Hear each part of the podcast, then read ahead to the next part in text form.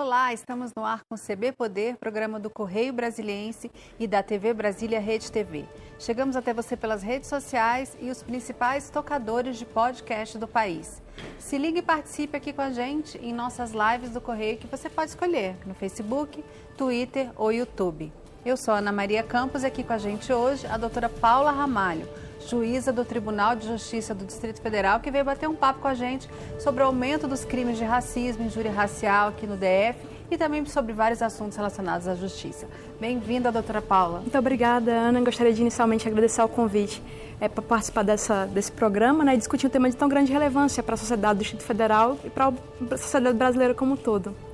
Pois é, a gente até publicou uma reportagem na semana passada mostrando que o número de casos de injúria racial e de racismo tem crescido no Distrito Federal. São números que mostram que é, um problema sério como esse, em vez de estar retrocedendo, está avançando. A senhora constata isso no dia a dia, no, na, no seu trabalho? é, nos processos que passam na, na sua, pela sua responsabilidade? Como é que a senhora vê esse problema?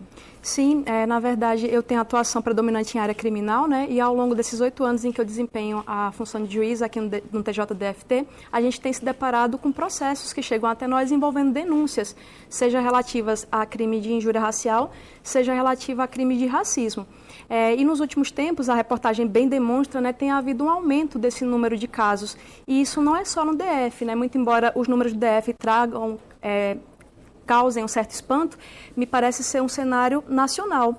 Tem uma publicação muito importante que é do Anuário de Segurança Pública e que foi recentemente publicado os dados de 2020 e 2021, uhum. é, consolidados em agosto agora, e esse esse, esse anuário ele indica que no Brasil como um todo tem havido um aumento expressivo dos casos de racismo. E, curioso, no caso da injúria racial especificamente, o cenário nacional aponta uma diminuição de cerca de 4% no número de casos de injúria racial que chegam ao sistema de justiça. Uhum. E isso pode ter N razões. É, do porquê de ter diminuído a injúria racial e ter aumentado o racismo. Uma dessas razões pode ter a ver com uma mudança de entendimento do Supremo Tribunal é, ano passado, que, é, digamos assim, diminuiu um pouco as diferenças jurídicas entre essas duas figuras. Primeiro explica para quem está em casa assistindo a uhum. gente qual que é a diferença é, de uma injúria racial e de um crime de racismo? O que, que difere um do outro? Perfeito. Ana, a injúria racial ela é um tipo de injúria, né? E a injúria é um crime contra a honra. É um crime que, em que o bem jurídico tutelado, digamos assim, aquilo que é atingido, é a honra de alguém. É a honra, é aquela apreciação subjetiva que a pessoa tem a respeito de si mesma perante a coletividade. Então, ah, na injúria racial existe uma ofensa a uma pessoa determinada ou a um grupo de pessoas, e nessa ofensa são utilizados termos, palavras que digam, digam respeito à sua cor, à sua raça, à sua etnia, e a nossa lei ela, ela vai além, ela também fala de preconceito por é, idade, preconceito por condição de pessoa com deficiência ou de procedência nacional, que até é um tema também em voga por conta dessa situação de xenofobia que surgiram de modo muito mais vigoroso né, no período eleitoral. Tem então, a questão da obesidade também, que algumas pessoas são é, criticadas, são é, alvos de preconceito também. É, né? se, caso se entenda essa condição relativa à saúde, né, então se encaixaria também, muito embora há quem entenda que seria um caso de injúria simples, quando ah, a referência sim. for feita a essa questão uhum. é, do aspecto físico com relação ao peso, obesidade, enfim. Uhum. Então a injúria ficaria nesse âmbito, no âmbito de uma ofensa é uma coisa honra. mais individual? Isso. Para um grupo? É, um, mais um grupo determinado, de uhum. pessoas determinadas, né? Enquanto que ao, os crimes de racismo, eles têm previsão numa lei específica, que é a Lei 7.716, é uma lei de 89, que foi aprovada, portanto, pós-Constituição de 88, né? E essa lei, ela traz vários tipos de crime de racismo. E eles envolvem, na maioria das vezes, você negar ou dificultar acesso a determinado bem, serviço ou produto. Então, por exemplo, há uma previsão de que se você negar matrícula ou dificultar a matrícula de alguém em estabelecimento de ensino por conta de cor, raça, etnia ou procedência nacional, isso configura um crime de racismo. Você negar hospedagem, atendimento em estabelecimento comercial ou dificultar esse atendimento por conta de cor, raça, etnia ou procedência também seria crime de racismo. É, no entanto, é, é interessante ponderar que não são figuras é totalmente distintas. a diferença entre exato, um e outro, não é? Exato, ela é bem sutil uhum. e, para falar a verdade, é, são fenômenos de uma mesma magnitude, da mesma realidade, melhor dizendo, que é a realidade do racismo. Racismo esse que, infelizmente, no nosso país ainda é uma chaga, uma enorme ferida aberta, né? Na sociedade brasileira. A gente, isso evidentemente não veio do nada, né? A gente tem um passado de praticamente mais de três séculos de comércio escravagista. É, o Brasil foi o país que mais recebeu pessoas escravizadas é, vindas né, do continente africano. E mesmo após a abolição, a gente teve uma abolição formal, mas do ponto de vista material, não foram dadas às pessoas negras as condições para que elas tivessem sua cidadania, sua dignidade uhum. garantida pelo Estado brasileiro. É, um colega, inclusive juiz do tribunal, doutor Fábio Esteves, que tem uma atuação muito reconhecida nessa área, certa é. vez ele disse que a abolição, a abolição da escravidão no Brasil veio acompanhada de uma ordem de despejo. As pessoas negras, naquela época escravizadas, foram jogadas na rua, ao Deus dará, sem nenhum tipo de política de acesso a trabalho, a moradia. E quando a gente compara essa situação histórica né, com, por exemplo, o recebimento que o Brasil teve de mão de obra imigrante, a gente vê como o tratamento foi completamente diferente. Né? Aos imigrantes que vieram pós-abolição foi conferido o direito à, à terra, à moradia, ou um incentivo, pelo menos, a que essa mão de obra fosse bem recebida no nosso país. Numa política que muitos historiadores é, comentam ser uma política de embranquecimento do povo brasileiro. Mas, mas voltando, feito esse parado... É, voltando esse... para a questão, tem, tem muita coisa para a gente sim. falar e depois a gente retoma claro. essa parte. Mas falando lá da decisão do Supremo, você estava uhum. explicando no bastidor ali antes do nosso programa, é, que foi uma decisão importante, que o relator foi o ministro Fachin. Você explica para a gente como foi? Sim, claro. Foi até um, é, foi uma decisão dada no habeas corpus, né, que é um processo que busca proteger, enfim, a liberdade de locomoção de uma pessoa. E o ministro relator, como já dito, foi o ministro Fachin, e é um caso que veio do DF, inclusive. Uma pessoa estava sendo acusada de injúria racial e o que ela dizia em sua defesa era que já tinha passado o tempo do Estado apurar e punir essa conduta, ou seja, em termos jurídicos, já tinha havido a prescrição. Uhum. E aí o Ministério Público falou: não, não houve a prescrição, por quê? Porque a injúria racial, assim como o racismo, deve ser tida por imprescritível já que a nossa Constituição ela repudia o racismo e ela mandou que a lei considerasse o racismo crime inafiançável e imprescritível. E a Constituição não fez diferença entre racismo enquanto conduta discriminatória de impedir alguém a ter direito a algo e o racismo enquanto ofensa à honra, à, à imagem, enfim, de alguém. E essa tese do Ministério Público acabou sendo acolhida pelo ministro Fachin, quando ele diz, olha, tanto os crimes de racismo previstos na lei especial, quanto à injúria racial prevista no Código Penal são espécies de um mesmo fenômeno que é repudiado pela Constituição, que é o uhum. fenômeno do racismo. Até porque, para que você possa ofender um indivíduo fazendo referência à sua cor ou à sua raça, isso só faz sentido porque existe um sistema que avalia aquela cor, aquela raça como sendo algo inferior ou negativo. Uhum. Então, existe uma vinculação muito próxima entre essas duas figuras uhum. e que para que o racismo, enquanto essa chaga, seja extirpada, ambas essas figuras devem ser tratadas com rigor.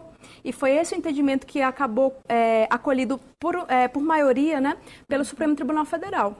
E aí, esse, essa decisão, ela tem efeito de repercussão geral? Ela foi dada num processo que a gente chama de processo subjetivo ou individual, né, que é o habeas corpus, mas como foi uma decisão do plenário, uma decisão que inclusive faz referências a outros processos que o Supremo já decidiu em sede de controle concentrado, ela tem uma força persuasória muito grande, muito embora ainda não conte com esse efeito mas, vinculativo. Mas, por exemplo, a senhora, quando for decidir um habeas corpus como esse, vai levar em conta essa decisão? Sem dúvida, sem dúvida, porque uhum. por uma questão até de segurança jurídica, é, é importante que os juízes, em suas decisões, é, reconheçam a, a, autoridade da decisão do Supremo Tribunal Federal, ainda mais quando dada por sua composição plenária né, e de forma é, majoritária, como foi dada nesse caso. E a senhora considera essa decisão um avanço em termos sem da dúvida, legislação? Sem dúvida. É, aqui no DF, a gente tem, é, de certa forma, uma vantagem, né, porque o nosso tribunal, o TJDFT, ele é um tribunal reconhecido pela sua celeridade. Então, muito dificilmente aqui, casos de injúria racial, ainda que se considere prescritível, dificilmente eles prescrevem porque a atuação da justiça aqui uhum. ela é relativamente célere. Uhum. Mas, infelizmente, essa não é a realidade do país como um todo. Então, é, considerar a injúria racial prescritível significa dizer que muitos casos deixarão de ser apurados e punidos porque passou muito tempo e a justiça não agiu é, de modo célere. Uhum. E com essa decisão, isso não acontece mais. A qualquer tempo poderá ser punido é, essa prática, né, punida essa prática da injúria racial, já que ela é, foi considerada imprescritível agora. Você acha que é, algumas pessoas cometem esse tipo de crime, discrimina, fazem uma discriminação de, é, por, por, por, credo, raça, isso que a gente está falando, porque acreditam que elas, são, que elas vão ficar impunes, que isso não acarreta uma, uma pena, uma punição, uhum. que a pessoa está livre de qualquer é, castigo por agir dessa forma tão nefasta? Eu acredito que a incerteza ou a garantia da impunidade, sem dúvida alguma, atua como um fator que é, serve como estímulo, ou pelo menos deixa de inibir né, as pessoas que têm esse tipo de conduta ou esse tipo de pensamento. E nos tempos atuais a gente tem visto também uma, uma certa compreensão muito elástica da liberdade de expressão, as pessoas tendendo a, a, a achar que podem falar o que querem é, sem sofrer nenhum tipo de punição, como se fosse um direito absoluto. Então, sem dúvida alguma, a falta de é, punição em relação a esse tipo de situação pode sim servir como estímulo para que essa prática se perpetue, que as pessoas se vejam, no mínimo, não desestimuladas a praticar ou a expressar esse tipo de pensamento. Qual que é a pena hoje para esse tipo de crime? Para a injúria racial, né, que tem previsão no Código Penal, a pena mínima é de um ano, a máxima é de três. Então, pena de um a três anos de reclusão, né, que é um tipo de pena privativa de liberdade. Já na Lei 7716, que é a lei que tipifica os crimes de discriminação racial, a gente tem penas variáveis, porque são cerca de 17 figuras criminais, uhum. e aí tem penas que variam de 1 a 3 anos, assim como a injúria racial, e tem umas que vão de 2 a 5 anos, que é a maior das penas uhum. previstas nessa lei específica. Mas pela quantidade de pena, a verdade é que muito dificilmente alguém iria cumprir essa pena presa. Uhum. É, muitas vezes quando a pena não supera quatro anos, né, pela nossa lei, a pessoa tem direito a cumprir as chamadas penas alternativas. Então, muitas vezes, quando há condenação, a pena é prestar serviço à comunidade, é fazer um pagamento de prestação pecuniária para algum tipo de entidade que a justiça é, indique ou assinale. Então, a rigor, nem sempre a prisão, ou muito dificilmente a prisão vai ser a resposta do Estado. A resposta vai se dar por meio de outras penas, na maioria das vezes. Por que, no seu entendimento, isso tem ocorrido? Por que, que é, a sociedade não avança no sentido de reduzir esse tipo de crime, reduzir a descriminalização, a discriminação? É, por que, que a gente está retrocedendo? Sim. Essa é uma pergunta é, muito complexa, né? E a resposta para ela, evidentemente, não é das mais simples. Uhum. É, muitos hoje falam, vários pensadores intelectuais é, denotam ou, ou, destacam, melhor dizendo, que o racismo é um fenômeno estrutural na sociedade brasileira. Ele não se revela apenas nessas condutas individuais, onde alguém ofende a outra pessoa, ou alguém, por exemplo, num restaurante, deixa de atender ou atende mal a um cliente por conta de sua cor. O racismo, na verdade, ele, ele é uma ideologia que está tão arraigada na sociedade brasileira e que faz com que as pessoas vinculem características é, da população negra a coisas negativas, a coisas não desejáveis ou não valorosas. Daí que é, desarticular todo esse sistema, né, essa estrutura é, racista em que se funda o Estado brasileiro é algo que demanda realmente muito tempo. E se a gente parar para ver, e aí voltando rapidamente para a questão histórica, faz pouco tempo que o Estado brasileiro começou a se movimentar para poder desarticular essa estrutura. A gente tem, por exemplo, uma lei de política afirmativa, né, de cotas, tanto na parte educacional quanto no serviço público, que veio completar 10 anos recentemente. Uhum. A gente tem também a própria, a própria lei que criminaliza né, essas condutas de discriminação racial, ela é de 89, ou seja, ela tá por completar, não completou nem uh, um pouco mais de 30 anos né, de vigência. Uhum. A injúria racial mesmo, ela foi incluída no Código Penal em 97, ou seja, faz pouco mais de, de 20 anos, 30 anos, enfim. Então, se a gente pega três séculos de, em que o discurso racista foi incutido na sociedade brasileira e pega o período de tempo em que isso vem sendo desmontado ou desarticulado, eu acho que isso nos, nos ajuda a entender o porquê não ter havido ainda tantos avanços em relação a isso. E de é fato a impressão é uma longa luta. Paula. E a impressão que a gente tem no momento atual é que realmente tem havido retrocesso, como você bem pontuou. Uhum. E eu acho que esse retrocesso está um pouco ligado ao tensionamento, né, que tem havido no tecido social brasileiro. A gente nos últimos tempos tem visto assim a olhos nus um crescimento da da intolerância, intolerância digamos assim. É. E aí os grupos mais vulneráveis são justamente negros, mulheres, população LGBTQIA+. Uhum. E eu acho que isso se deve a esse tensionamento maior do tecido social brasileiro. A gente vai para um breve intervalo e já volta para conversar mais sobre esses assuntos. Um minuto e a gente volta com mais CB Poder, que hoje recebe Paula Ramalho, juíza do Tribunal de Justiça do DF. Até já. A gente volta com o segundo bloco do CB Poder, que hoje recebe Paula Ramalho, juíza do Tribunal de Justiça do Distrito Federal. Doutora Paula, é, o doutor Fábio Esteves já esteve aqui, a gente já teve a oportunidade de perguntar uma, isso que eu vou te perguntar agora, e queria saber a sua opinião. Ele é, é um juiz bem sucedido, foi presidente da Associação dos Magistrados, e um reconhecido, pelo, é reconhecido pelo, pela competência e ele se esforçou muito para chegar onde ele está. Ele morava numa zona rural, numa área rural, andava para ir à escola ir a pé, de carroça e, e venceu, estudou com todo o esforço dele. E eu perguntei para ele se ele não seria um exemplo de que é, não é, não é necessária a política de, afirmativa, que basta um esforço pessoal para as pessoas vencerem. Uhum. E ele disse que não, que o caso dele é uma exceção. Qual é a sua opinião? Como é que a senhora avalia essa política de cotas, de, de ação, ações afirmativas para colocar, dar oportunidade para essas pessoas é, de evoluírem, de estudarem e de vencerem? Então, eu concordo plenamente com meu colega, doutor Fábio, né? A história dele, de fato, é uma história fantástica. Ele se esforçou imensamente para chegar até onde chegou e venceu obstáculos, assim, imensuráveis e inimagináveis para a maioria das pessoas. Mas é, ele é a exceção que confirma a regra. É, eu, particularmente, quando tomei posse na magistratura, minha família é de Alagoas, né? Sou nordestina, e nós viemos para cá, eles vieram, meus pais, enfim, vieram para é, presenciar minha cerimônia de posse. E a época, na cerimônia em si, é, a gente tinha um desembargador negro na época, a desembargadora Ivatone, que até também é um ícone assim, dentro do nosso uhum. tribunal, uma pessoa de muita admiração, não fazia ainda parte do segundo grau, né, não era do tribunal ainda. E aí eu lembro que um outro dia, conversando com meu pai, ele falando sobre esse tema de política de cotas, ele falou, olha, mas não tinha um, um desembargador negro lá, então assim, quem quer consegue, quem se esforça consegue. Existe realmente dentro da população, de um modo geral, esse senso comum de que com esforço e com muita dedicação, as pessoas conseguiriam romper esses obstáculos causados por uma estrutura racista.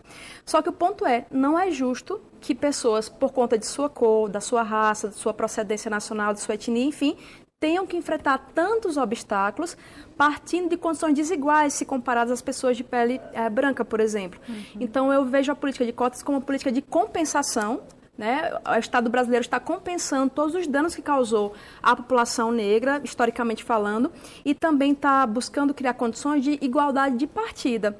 É, e, e, repito, por mais que a gente encontre figuras como o Dr. Fábio, o Dr. Ivatone, enfim, desembargador Sandoval, que furaram esse bloqueio, digamos assim, Mas é são muito poucas. pouco ainda, Exatamente, né? a representatividade... Dentro da composição do tribunal, Sim. dois, dois representantes, assim, uhum. doutora Ivatone é a primeira mulher negra, até fiz uma, uma matéria quando ela, foi, quando ela tomou posse. É, como desembargadora, também uma vencedora. Para a mulher já é difícil, porque também é minoria, né? Sim. né? E ela, como negra, também é, foi uma, uma, foi muito bacana quando ela tomou posse. Sim, sem dúvida. Mas a composição do tribunal, a maioria pessoas brancas. Exato, isso na verdade é, é o judiciário brasileiro como um todo, né? Os últimos dados do CNJ indicam que, embora a população brasileira, em sua maioria, seja a população negra, ou seja, uhum. pretas e pardas, dentro do judiciário a gente tem cerca de 18% apenas de juízes negros. E se a gente separar dentro dos negros os pretos e os pardos, aí a gente vê mais diferença ainda. Pessoas de pele preta são cerca de 1,8% apenas do judiciário nacional. Uhum. Então você vê uma subrepresentatividade muito grande. Aí você para e vê para as pessoas que estão lá nos bancos dos réus enquanto acusadas. É. Você vê uma população majoritariamente negra. Então, essas pessoas, é, é como se o sistema de justiça dissesse, olha, o seu lugar é no banco do céu, o seu lugar não é aqui de, é, na cadeira do juiz ou da juíza decidindo a respeito dos casos. E isso uhum. não pode permanecer dessa forma. É, por sorte, né, o, o, Judiciário Nacional também adotou política de cotas nos seus concursos e vem, a, a, é, vem formulando iniciativas para poder mudar esse cenário tão injusto, né, uhum. como está desenhado atualmente. Agora, a senhora acha que esse momento de é, embate eleitoral discussão, intolerância, o momento de intolerância que a gente está vivendo hoje, muito forte pela polarização política. Uhum. Isso também pode é, incentivar é, esse atrito de racismo e de discriminação? Sim, Ana, e nesse caso é, não se trata de uma mera opinião. A gente tem dados que confirmam um aumento expressivo de, de, de chamados crimes de ódio, né, que envolvem racismo, xenofobia, misoginia, enfim, uhum. nesse período eleitoral. É, existe uma associação é, civil chamada SaferNet, né, que é, recebe denúncias, digamos assim, de fatos ocorridos no ambiente virtual. E essa associação, em matéria divulgada até no site do Senado, é, indicou que nesse ano de 2022 houve um aumento de cerca de 65% nas denúncias de situações no ambiente virtual envolvendo racismo, é, preconceito, racismo religioso, ou seja, contra é, as religiões de matriz africana, é, ofensas dirigidas às mulheres, né, a misoginia, tudo uhum. isso cresceu bastante, até porque se nós olharmos o cenário é, eleitoral como foi delineado, a gente viu que um determinado candidato, foi o candidato sagrou vencedor, ele tinha um voto majoritariamente de pessoas negras, de mulheres, uhum. e isso acabou fazendo com que no embate eleitoral muitas vezes houvesse ofensas pautadas nesses marcadores, raça, gênero, uhum. procedência nacional, como no caso dos nordestinos, uhum. e tudo isso realmente ficou muito intensificado, é, dada a, a, a, violência verbal que marcou né, todo esse período eleitoral, infelizmente. Agora, a gente teve até um caso é, de ontem de, uma, de um policial que foi agressivo com uma pessoa uhum. negra, uhum. considerou suspeito simplesmente por ser negro e a, fez uma abordagem violenta. A, a, gente ainda vê isso acontecer muito, né? Como é que, como é que se é, pune ou, ou se coloca na cabeça dessas pessoas que a abordagem deve ser diferente. Tem até uma lição no STJ que recente, né, uhum. que veda esse tipo de abordagem simplesmente pelo estereótipo, pela, é, pelo estereótipo ou, ou, pela suspeita uhum. que passa na cabeça do policial, né? Tem que ter um motivo para esse tipo de abordagem. Mas a gente vê que na realidade as coisas continuam iguais. Sim, é, como eu havia dito, né, existe toda uma ideologia disseminada e muito enraizada, não só no ambiente policial, mas na sociedade como um todo, que construiu a imagem do negro perigoso, né? A, a pessoa suspeita, a pessoa que recebe as abordagens mais truculentes da polícia, em geral, essa pessoa tem cor, ela tem um perfil e essa, esse perfil é justamente da população negra, em especial do homem negro que é muito vitimado por essas ações, essas abordagens ilegais, né, da maneira como são feitas, pelo menos, uhum. por parte da polícia. É claro que a gente não pode é, fulanizar a questão e dizer que o problema é desse policial em específico. Na verdade, uhum. o problema ele é estrutural.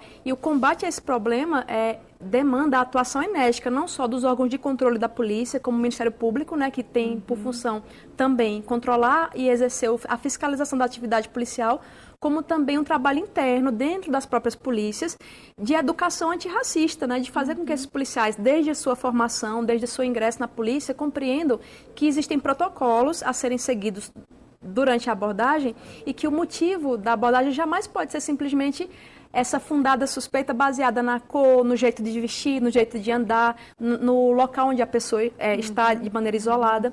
De fato, você bem mencionou uma decisão muito importante do STJ, da relatoria, inclusive, do ministro Schietti, que é um ministro que foi oriundo do Ministério Público do Distrito Federal, né, onde ele deixa bem claro que a abordagem que a gente chama de revista pessoal ou busca pessoal, ela só pode se, se dar em caso de fundada suspeita. Uhum. E essa fundada suspeita não pode ser a opinião do policial sobre o tipo físico da pessoa, sobre a maneira como ela se veste. Ela tem que ter algo concreto, é, como por exemplo, se você realmente em uma abordagem policial vê duas pessoas trocando objetos, numa, num local de intenso tráfico, e aí você depois faz uma abordagem no apontado usuário e encontra a droga, aí é legítimo que o policial volte e aborde aquela pessoa que teria passado para ela a droga. Uhum. Aí há uma fundada suspeita na revista. Mas existe até obras publicadas a respeito. Na nossa polícia tem uma cultura do baculejo, né? Uhum. As pessoas na periferia usam muito esse, é. esse termo, o bacu ou baculejo. É. E quem são as pessoas alvo desse bacu, desse baculejo? São as pessoas negras em geral, em, em especial, repito, homens negros, adolescentes. Eu atualmente tenho trabalhado num núcleo que lida com adolescentes apreendidos em flagrante pela polícia. E muitos deles, em audiência, se queixam né, da maneira como são abordados, às vezes apenas porque, enfim, a polícia passou e a polícia disse que achou eles nervosos.